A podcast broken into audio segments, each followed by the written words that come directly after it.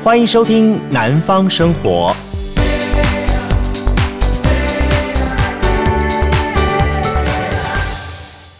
今天是二零二一年的七月五号，礼拜一。欢迎收听《南方生活》。大家好，我是杜伟。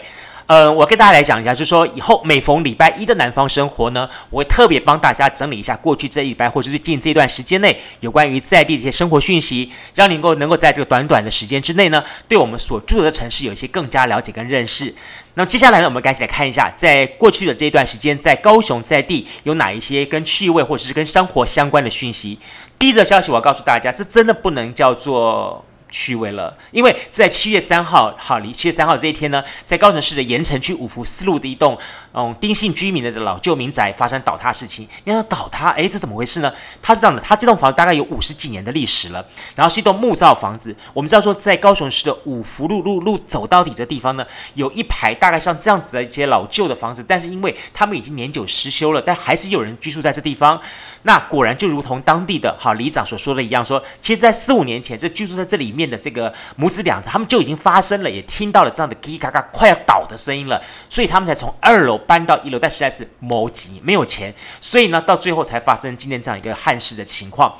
这也让我们好好去思考一下，说高雄市。到底还有多少像这样的老旧房子会出现问题呢？五十年的老一个木板房哦，果然，你在如果往前去查这历史的相关资料当中，我们在今年度的哈，今年度的一月二十八号，在哪里呢？高高雄市的新兴区八德二路跟同爱街口，你还记得吗？这是当年的哈八德路的今日戏院这旁边的这地方呢，这个建筑物的外面的五楼建筑外墙。当然有人说说是那是因为呃刚好前两天发生过地震，所以造成它摇摆不定。但事实上这个建筑物也是本身有将近五十年没有使用了，所以呢，在这种情况之下，它因为年久失修，也因此造成了它摇晃摇晃，最后倒塌事件。也还好，这个事情当中并没有造成重大的人员伤亡。不过老实说，像高雄这样的一些城市当中，应该有不少这样子的老旧房子，数一数啦，五十年真的。不能算什么，一个房子能够说五十年就要倒的话，那也蛮蛮吓人的了。但是五十年、七十年、八十年，甚至百年房子，在这个城市当中是将来必必这件事。我想我们高雄是一直在庆祝高雄一百、高雄一百。那高雄一百的同时，我们是不是让这个城市的居民有一个安全的居住环境呢？那么是不是也能够请我们的都市发展单位，好，或者这些政府相关单位，能够针对？我们的一些著名的这些居住安全的问题，提供一些协助跟帮助跟检测呢，我觉得我们的市政府在这个防疫措施之外，也能够好好去规划想一想这个问题了。想啊想想的，我们晓得高雄市澄清湖被称之为高雄市第一大湖，甚至于被称之为叫做高雄西湖啊，水量丰沛，这个波光粼粼啊，哎。甚至于很早之前还传出说啊，这湖里面呢、有什么水怪啦，哦，或者钓鱼钓到这个包包包把人哈、从岸上拉到水里面去啊，或者是有人说晚上哈、开车经过这环湖公路之后，有看到美女啊，嘣一下好像那个 美人鱼一样哈、跳到湖里面去了。呃，最近这个事情美丽的传说统统某啊哈，请大家不要想太多，为什么呢？因为高雄市刚好这个枯水期。好，大家都在闹干旱，所以呢，在这种情况之下呢，整个高雄市澄清湖几乎干涸见底，所以很多的摄影师就赶紧去把它拍拍，拍到最后，你知道吗？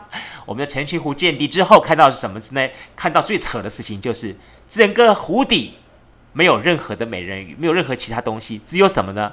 我告诉大家，只有陨石坑，很特别吧？啊，应该是它有大大小小这种类型的坑洞。然后这些坑洞呢，也没有看到什么样子了不起的什么水怪的痕迹什么，所以龙博，所以请大家现在可以放心的去想，澄清湖金马博水水怪啊，还有人有说说说，哎，澄清湖有什么？呃，晚上有什么女女的水鬼啦、啊？什么？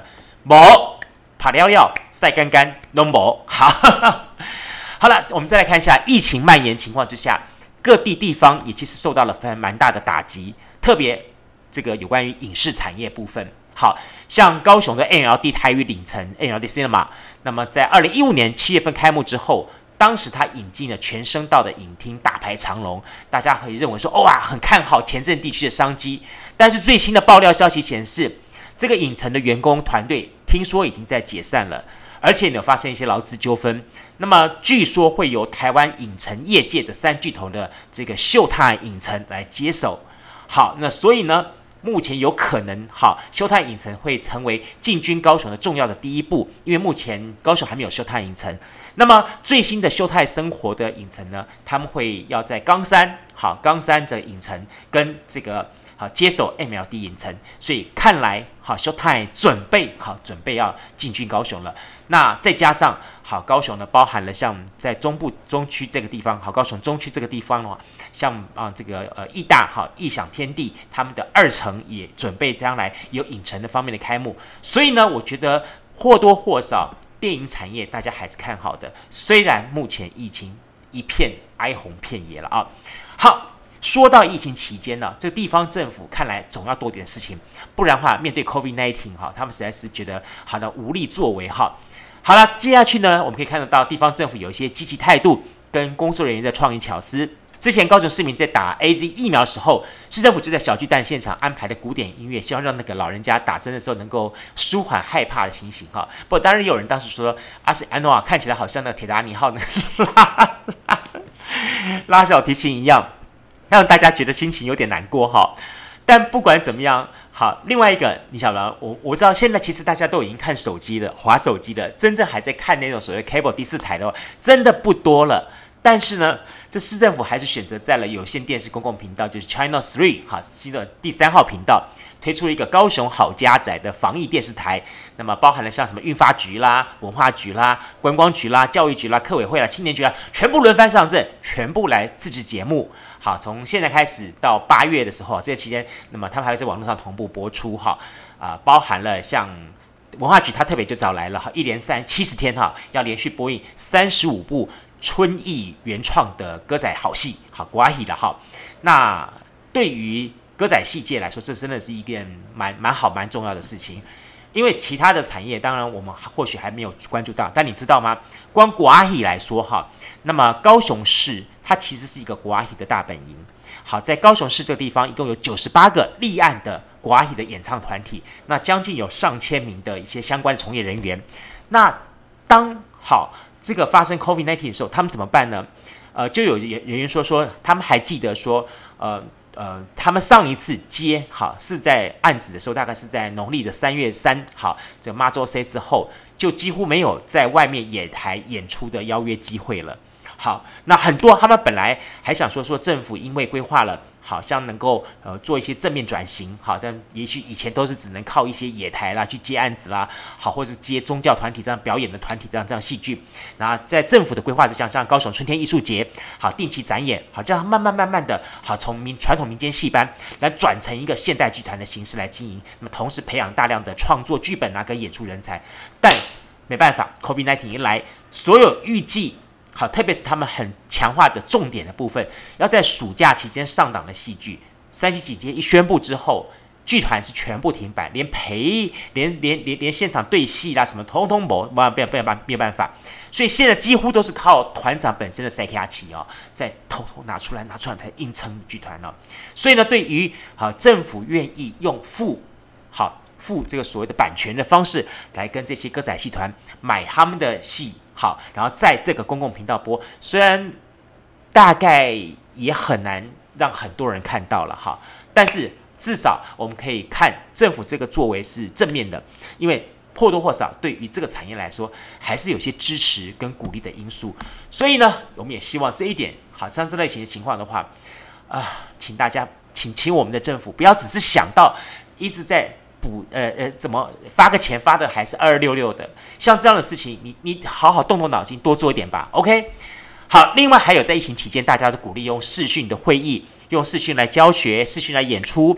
但你听过吗？因为全国各级学校停课，大家采取远距离教学，所以呢，高雄呢小港就有一个国中的学校要求学生早上起来要干嘛？要线上升旗。哎，有意思哈。这个国中推出学校公告，在网络上面告诉大家，学生要在某一天的早上的八点十五分到八点二十五分进行线上升旗。那要求各班的班导师向学生宣导。这时候呢，大家一定要上线。大家就开始在讨论，越讨论越歪楼。哎，大家想说说，这样子话，是不是到中午时候也有一个线上营养午餐呢？哎，有没有所谓的线上睡午觉时间呢？事实上，哈，学校会透过脸书粉专进行所谓的线上的升旗直播。主要还是希望在这个时间内把大家凝聚在一起，不然大家离二二六六，谁晓得你看到那个讯息没有，对不对？好。交代在这个机会的时候呢，让学校透过脸书粉砖，让这些老师们能够交代学生一些远距教学的重要事项。通常呢，先是大家透过直播先点名啦，啊，一个一个的学生同学要输入班级跟座号之后呢，而且呢，像这种线上的升级，还有也很很好玩点是。已经起床的同学要叫醒还在睡觉、还没有上线的同学，然后一序才由校长啦、教务主任啊、学务主任进行报告啦，要提醒同学们线上学习注意事项，还有缴交作业方式等等等等等等。好，布拉布拉布拉，听起来好，反正就是一个学校求心安，然后学生也只好一毛打卡的事情。呃，我在我一在想，这学校在这方面的话。虽然我们在强调所谓的线上线上东西，也没有办法大家好好再再去思考一下，再想一下有没有更好的方法去把这东西活化一点？不然的话，我跟你讲这个事情哈，以后就变成大家在镜头前面，你看到那个脸呢，同学每个每个都在嘟咕嘟咕嘟咕嘟咕。哎，你不要讲，我自己真的有一次我在上课的时候，我真的碰到这样情况，因为我会觉得说，大家看了视讯嘛，就看了视讯之后，你会觉得。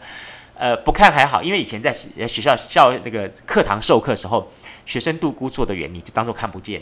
但是呢，在视讯情况之下呢，学生那个眼眼神迷蒙的，然后呢，那个头点点点点点的话，你看得非常清楚，好吗？这也就是我们线上远距教学的时候一个困扰点。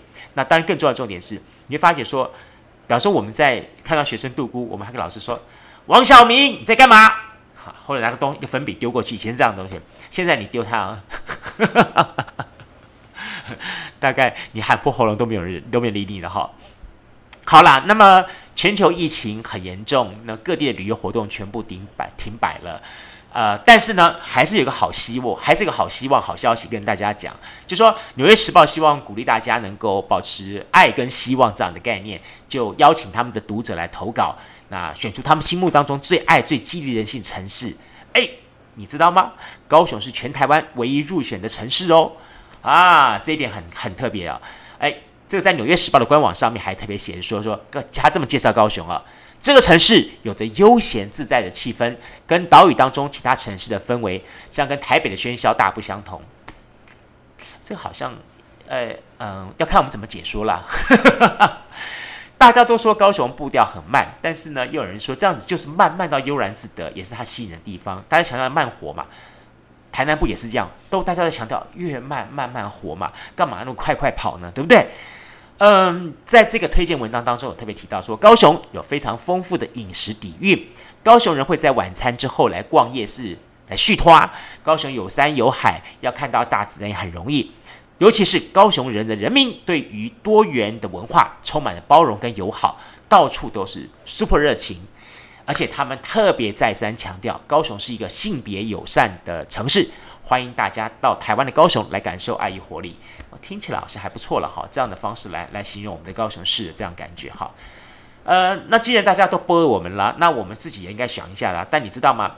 如果你在高雄要买房子的话，呃，周边机能生活好不好？这一点其实是大家都有考虑到的要素哈。目前的评比来说，高雄的捷运红线巨蛋站附近的机能最好，不管食衣住行娱乐都好。所以呢，目前高雄市市民买房子的最重要的考虑的首选，目前都已经在这个地方产生喽，就是近邻这巨蛋，紧邻的像汉神巨蛋商圈的地方，好，或是到美术馆，呃，或或者是往往北，好，到这个生态园区，好。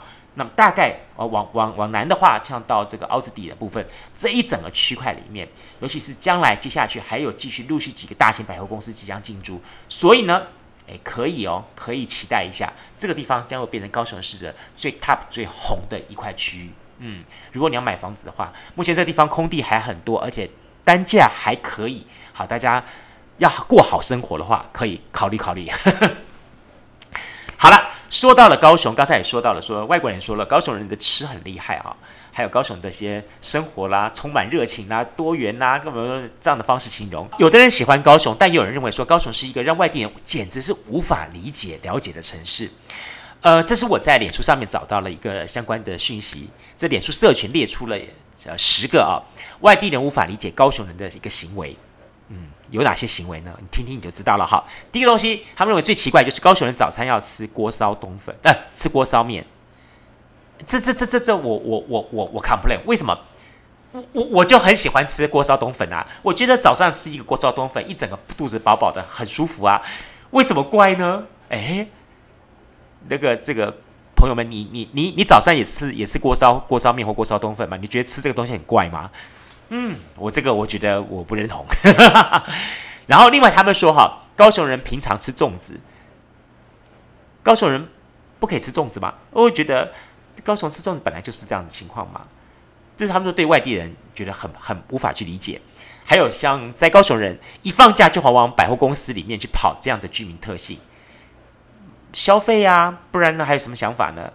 呃，尤其是好。我我们这么来看了哈，像第一个他说锅烧面、锅烧冬粉这类型事情，其实对于外地民众来说，或许他们觉得口味太重，但是我觉得像我们在地的高雄人，就是喜欢在吃锅烧面、锅烧冬粉的时候，把一大匙的沙茶加上去，然后拉咧拉咧拉，这样吃，不管是早餐、中餐、晚餐、宵夜，真的很好吃，你说是不是嘛？特别是很多高雄的早餐店，如果没有卖锅烧面、锅烧冬粉这一味的话。真的你不觉得它不够道地吗？对不对？像你要在高雄开店啊，热乎乎的锅烧面呢，有虾有肉有蛋啊，那么澎湃，早上起来吃得饱饱的，然后有体力有精神去做事情，这是很好的事情啊。另外他说，嗯，烧肉粽，高雄人说很奇怪，平常也是在吃烧肉粽，不是只有在端午节在吃，那本来就是啊。其实烧肉粽它也本来就是一个很普遍性的大大众化的食物啊。那南部人本来就很喜欢把它当成早餐、中餐、晚餐呐、啊、宵夜啊、点心啊都可以吃啊。那像这种馅料这么丰富，再加上这个糯米檀香，再加上竹叶香，再加上一碗味噌汤，多好吃啊！说外地人无法理解，他们说高雄人难道天天在过端午节吗？这个我就更不认同了。我也我也想不懂。你你知道吗？你想想看，当年唱片大街小巷的熊霸长郭金发，他就是高雄人呐、他儿子现在还在高雄当市议员呐、对不对？那尤其第三点也很特别，他说高雄人每到了夏季的时候都会跑百货公司，你知道为什么吗？因为高雄近海，阳光直射，外面海平线反射，整个太阳在这个城市会晒到令人皮肤发烫。那南哥雄狼又看平强一点嘛，为了大家少花一点电费营养，只好一碰到放假日。当然，扶老携幼，大家大手携小手，小手携携携更小的手了，一起去逛百货公司啦。百货公司有免费冷气可以吹啊。那所以因此呢，诶，高雄人这样子的话要要比较凉爽嘛，所以就喜欢穿短裤啦、拖鞋啦、吊嘎啦。这个也就是我们在地的一些比较特别的生活习性啦。那另外还有朋友也说说，高雄人很喜欢吃桥多拜，你知道为什么吗？是因为高雄的大众捷运系统。老实说，一方面它因为成本的因素，你要搭乘它，包括花的钱、花的时间、便利性都不如咱家家己桥多拜啊。那如果说我们就用这样的方式，好去骑摩托车直接到据点的话，不是更方便更好吗？因为我们不像台北啦或者其他地区，我们有这么多的红绿灯，我马路多宽多大，一路触到底嘞。其实好，我我这么说，其实轮到吃，我也有一些小小的观察。像台南，台南号称台湾的美食小吃之都，但是大家有没有发现一点是，这个城市的大街小巷，甚至于咖啡厅里面都有卖各种口味的小火锅，这个叫做堪称一绝。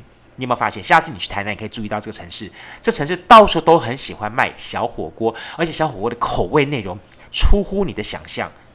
所有你所有想象到的小火锅，它都能够生出这口味，然后让你尝到，真的很厉害。那像屏东，屏东你知道吗？我在屏东我也有工作过。屏东有个特性哈，就是中午午餐过后到下午两点到三点是这个城市的午休时间，这里的阳光会慢慢慢慢慢慢慢慢到像被 frozen 变冻结一样。那么屏东人特别不喜欢在这个时间来谈生意、谈合约，为什么呢？因为大家被哦哦捆，被休困起来。不相信，不相信，大家可以来屏东时候试一试。好了，最后我要告诉大家一个有关城市交通的新闻。那么，这高雄市哈，呃，从捷运之后要进入到轻轨，那市政府希望在两年之后把轻轨打造一个 circle 哈，变成一个口口节引移的一个目标。那么，从大顺路、从中正路横跨到九如、建功、顶山、民族、自由，不外到中华，要进行全面的围篱。那沿途要禁止停放，所以请大家稍微留心一下。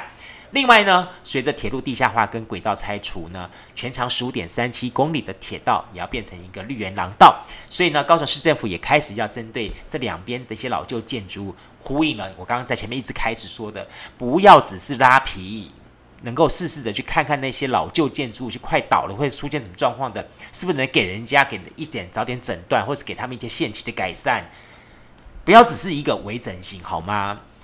虽然微整形也蛮蛮不错的啦，好，因为他至少找到了像林喜俊林老师啦，好像杨维竹啦，好这一些蛮厉害的人物，然后配合所谓的策展概念，那进行绿园廊道沿线规划了二十九个主题的画作，好，让绿园廊道不只是绿，还能够变成艺术长廊，那带给大家不同的一个视觉震撼。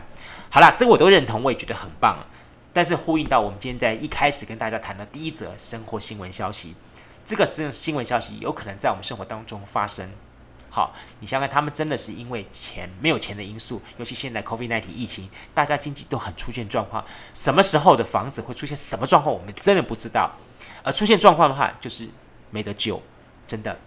我们也希望把这样的讯息，在每个礼拜一，我们把它统合，说新闻的方式跟大家说出来。也希望呢，大家一起来了解我们的城市。好了，今天是二零二一年的七月五号，礼拜一的南方生活，我是杜伟。那呃，对于我们今天用每个礼拜一用这样的方式呈现的内容，我我的速度会不会很快啊？或者是说有没有什么让你听不清楚的地方？也欢迎你留言给我。那么对于我们的这样的方式呈现表达，或者是你也想听到怎么样的一些讯息的话，你也可以到我们的 IG、Instagram 好啊，或是到我们的 FB 脸书粉丝团好，就是南方生活，甚至于就到我们的 Apple Podcast 的前面留言板。好，或者是 SoundOn 留言板的部分、留言区部分、KK Bus 好，First Story 都可以，欢迎大家留话、留讯息给我，好，让我呢能够更了解到大家的想法跟脉络的部分。那我再次的感谢已经陆陆续续有跟我们互动的一些的我们的老粉丝、铁粉们，谢谢大家，也期待每个礼拜一到礼拜五，我们的南方生活每一天都有一些生活讯息、生活心得，甚至于我们的一些的呃很有意思的生活店家专访。在我们的南方生活 Podcast 跟大家分享。好了，我们期待明天同时间空中再会，拜拜。加入南方生活，勇敢选择过生活的开始。欢迎关注南方生活 Spotify 以及按赞留言分享脸书粉丝团。